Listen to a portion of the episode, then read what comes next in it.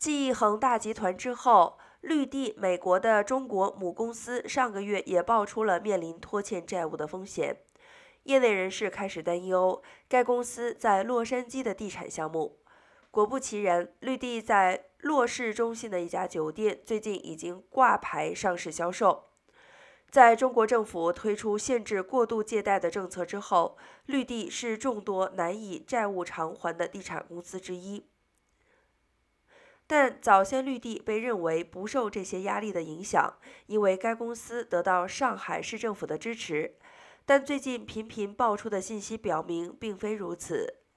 洛杉矶英蒂格酒店在洛杉矶市中心开业不到一年，已经上市转手，据悉要价二点八亿元。如果交易达到目标价格的话，那么这笔交易将成为洛市中心酒店销售的每间客房单价创下新的纪录。